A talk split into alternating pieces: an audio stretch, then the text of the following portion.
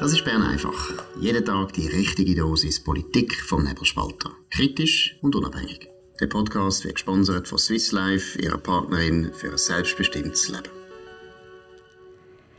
Das ist Bern einfach am 26. Juli. Mein Name ist Maria Rahel Gano. Heute mit mir am Mikrofon die Gamilotte. Hoi Gami. Hoi Maria. Während unsere Chefs am Strand liegen, sind wir hier fleissig am mhm. Arbeiten. Und wir reden nämlich heute über die neuesten Umfragen zu der 13. AHV-Rente, die Post, die Wald in Deutschland kauft und eine weibliche Skulptur einer deutschen Uni, die für Aufregung sorgt. Gehen wir zum ersten Thema, die Umfrage zu der 13. AV-Rente. Was hat die ergeben? Ja, es ist eine Umfrage, die von Tamedia und 20 Minuten in Auftrag gegeben wurde. Ich muss sagen, das ist aktuell total der Trend, dass man zu allem wieder mal eine Umfrage macht. Und es ist darum gegangen, dass man konkret nach der Initiative von der 13. AHV-Rente gefragt hat. Und dort findet man breite Zustimmung. Maria, du hast noch ein bisschen genauer Zahlen angeschaut. Wer stimmt denn zu?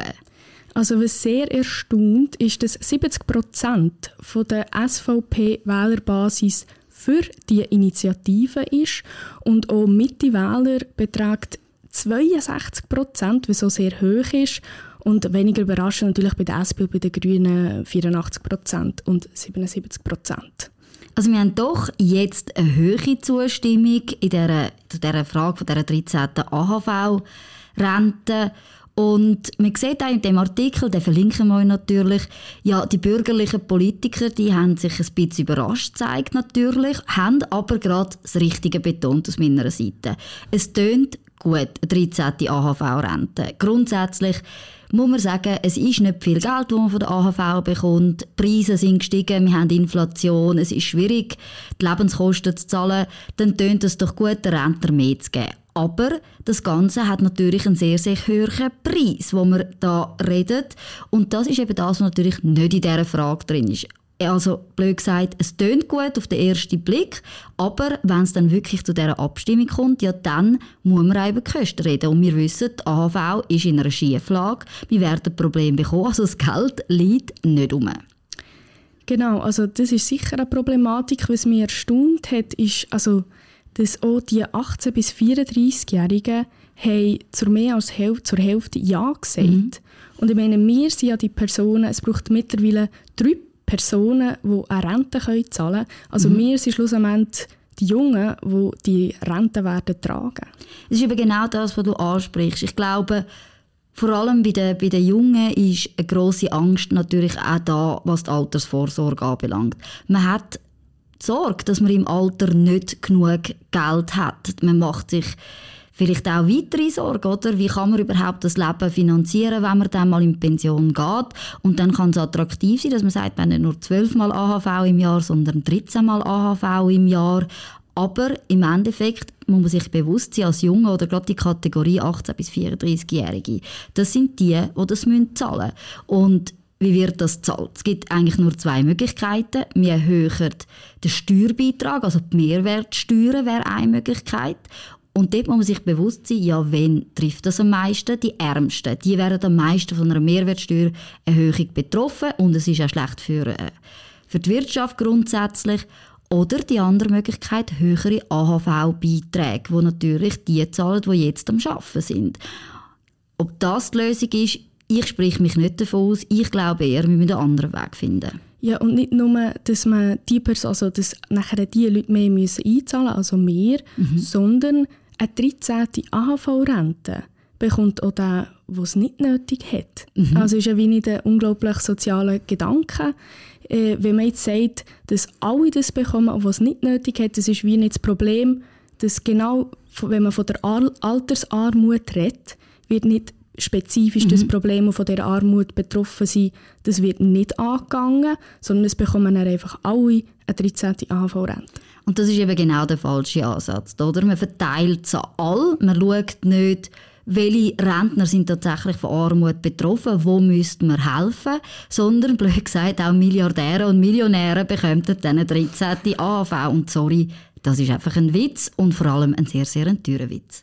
Genau, und es gibt ja noch eine andere Initiative, und zwar die Renteninitiative der Jungfreisinnigen.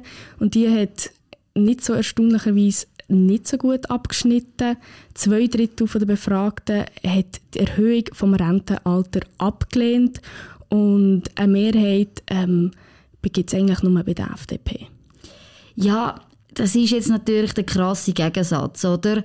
Auf der einen Seite, alle bekommen die 13. AHV-Rente, auf der anderen Seite die krasse, aber die, ja, die Realität, die wir haben, die AHV wird pleite gehen. Das ist eine Tatsache, wenn wir nichts machen.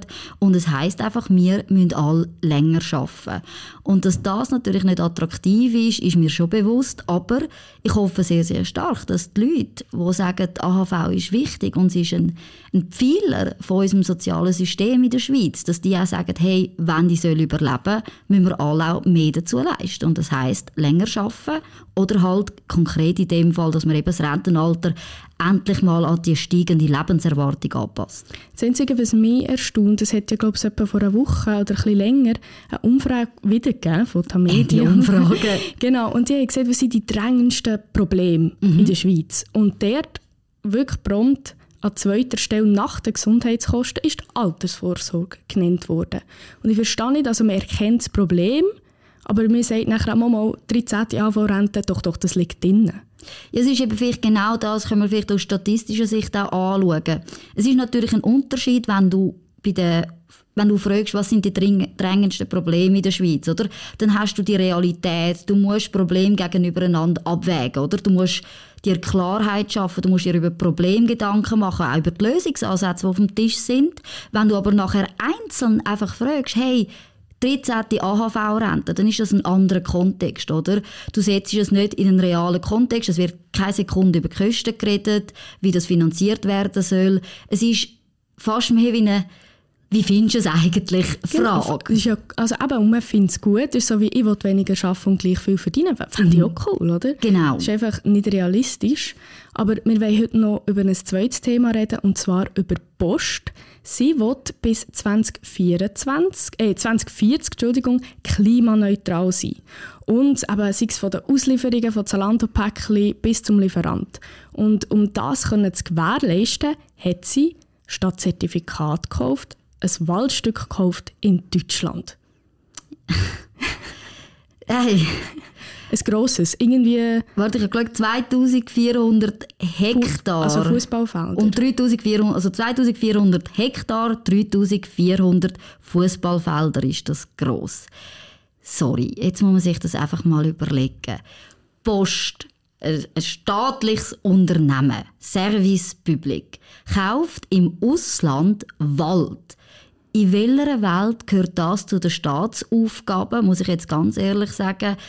Ich finde das sehr fragwürdig, dass man jetzt anfängt im Ausland irgendwelche Waldstücke kaufen, um das Netto-Null-Ziel zu erreichen. Und man muss vielleicht auch ein bisschen realistisch sein. Sorry, wir sind eine Konsumgesellschaft. Mein Vater schafft bei der Post und er beschwert sich jede Weihnachten über all die Päckchen, die bestellt werden und noch schlimmer, die, die dann die Woche später wieder zurückgeschickt werden. Es ist irgendwie so ein bisschen heuchlerisch, oder? Wir bestellen alle im Internet immer sehr, sehr viele Sachen, schicken auch sehr, sehr viel zurück und gleichzeitig haben wir nebendran einen Staatsbetrieb, der dann das Gefühl hat, er muss Wald in Deutschland kaufen. Ich finde, oh, es ist ein Afro. Also man tut die Leistung verteuern und verschlechtern und kauft gleichzeitig Wald im Ausland – das ist für mich einfach Priorität ist nicht richtig gesetzt. Ich meine, die Leistung, ich zahle gerne für eine Post, wenn sie ihre Arbeit gut macht. Aber die Leistung muss dann stimmen und sie muss nicht Wald kaufen in Deutschland. Es ist natürlich wirklich paradox, oder? Die Leistung, das ist total recht. Ich glaube, wir stehen jetzt vor der zweiten Preiserhöhung in kürzester Zeit bei der Post. Es sind immer mehr Poststellen geschlossen worden in der Schweiz. Wir haben auch Post, also Briefkästen, die jetzt am Morgen gelehrt werden und nicht mehr am Abend. Also das ist eine Leistungsverschlechterung, die wir haben. Man hat einfach den Service Public, wo ja so heilig ist in der Schweiz, Stück für Stück immer mehr abgebaut, aber man kauft dafür Wald. Und etwas, was ich auch nicht verstehe, ist, der Wald gibt es ja schon. Und das heisst, der wird jetzt nicht von heute auf morgen plötzlich viel mehr CO2 können speichern als vorher. Das Einzige, was ändert, ist der Wald, gehört jetzt der Post. Genau, also die Post kann der jetzt einfach sozusagen... Auf seine Rechnung, Bilanzrechnung ja. tun. Genau, also natürlich ist irgendwo die Idee da, dass der Wald natürlich wächst, aber wir wissen ja, das geht ja nicht von heute auf morgen, sondern das sind Jahrzehnte. Aber ja, man hat einen bestehenden Wald gekauft, um den sozusagen Bilanz aufnehmen, um den CO2-Ausstoß zu mindern. Aber du bist mit mir einverstanden, dass de facto nicht mehr CO2 gespeichert wird momentan? Nein, der Wald ist da und der Wald gehört jetzt einfach dann bald einfach... der Post. oh, gut, bevor wir uns mehr aufregen, noch ein bisschen zum... Äh, gut, ich weiß nicht, ob wir jetzt beim nächsten Thema uns weniger aufregen, aber es ist auch ein, bisschen, es ist ein lustiges es Thema. Ist ein lustiges Thema. Und zwar geht es um eine Skulptur an einer an der Universität in Flensburg. Ja, das wieder müssen schauen. Das ist in Süddeutschland, ganz, ganz weit oben. In Norddeutschland, ganz, ganz weit oben. In Norddeutschland. in Norddeutschland, ganz Super, da kommt wieder wirklich meine geografische Kenntnis. Bravo, genau, ich habe mir es falsch aufgeschrieben. Norddeutschland. Merci für die Korrektur, Gami. Und zwar geht es um eine weibliche Skulptur, die, in, ist entfernt wurde, weil sich Studentinnen unwohl gefühlt haben, die anzuschauen.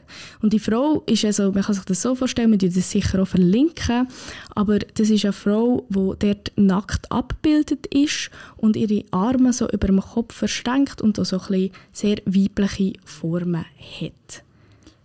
Also ganz ehrlich, ich habe das Bild gesehen. Ich finde das eine wunderschöne Statue. Ja, also, ja. Primavera heisst sie übrigens. Genau, also Uni Flensburg, sonst eine Nebelspalter-Redaktion Genferstraße 21. Wir nehmen sie sehr gerne entgegen, aber es zeigt es zeigt für mich wieder mal eine Episode von Cancel Culture. Eine kleine Gruppe entscheidet, welche Kunst ist dann die richtige und wenn sie nicht passt, ja, dann tut man sie entfernen und sie ist eben, glaub's, wenn ich das richtig gelesen habe, fast in einer Nacht- und Nebelaktion entfernt worden. Nein, eben nicht. Also sie hat schon vor eineinhalb Jahren hat man schon Beschwerden. aufgeregt? Ja, ja, vor eineinhalb Jahren. Aber jetzt hat man sie definitiv weggenommen und, wichtig, man hat sie ersetzt durch ein Regenbogen, also Regenbogen-Fragezeichen. Das soll jetzt zum Denken anregen. Gami, das muss, jetzt, das muss dir jetzt wirklich zum Denken anregen. Es regt, es regt mich überhaupt nicht zum Denken an, sondern im Gegenteil. Es regt, es ist, es regt mich auf, es ist plump und ich setze eher hinter ein Fragezeichen, hinter ein Kunstverständnis von gewissen Studentinnen auf jeden Fall. Im Endeffekt müssen wir ganz ehrlich sagen, es ist eine Toleranz, die man immer propagiert, vor allem eben gerade die Regenbogenfahnen, die ja für Toleranz und Diversity steht, aber selber ist man nicht tolerant. Man ist vor allem nicht tolerant gegenüber Frauen, weil, sorry, wir haben als Frauen in dieser Frauenbewegung haben doch immer dafür gekämpft, dass alle Körper akzeptiert werden.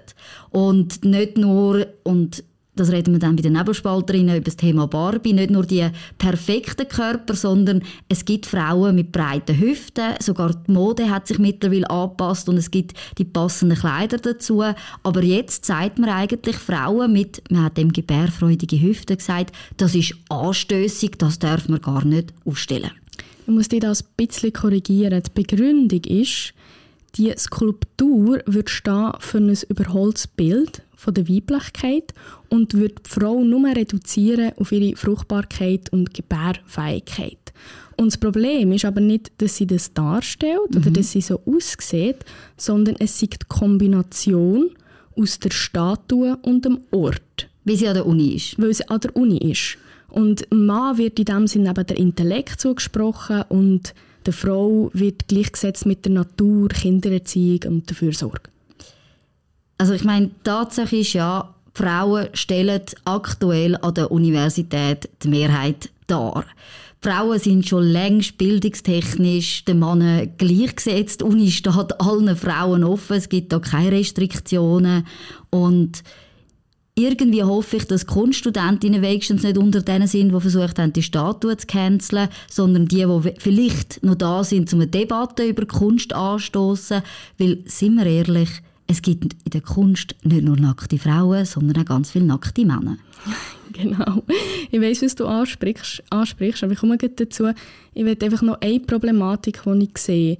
Für mich ist genau das, wo, also es ist ein Zeichen von genau dem, was momentan im Feminismus falsch läuft. Mhm. Nämlich, dass einer Frau nicht der Intellekt kann zugesprochen werden und sie gleichzeitig, gleichzeitig kann weiblich sein Nein, das ist nicht möglich. Und das ist ja genau für das, also ich finde, genau für das hat man doch jetzt jahrelang gekämpft, dass man sagt, hey, ich habe Brüste ich kann ein gebärfreudiges Becken haben, ich kann das zeigen und ich kann gleichzeitig etwas im Kopf haben.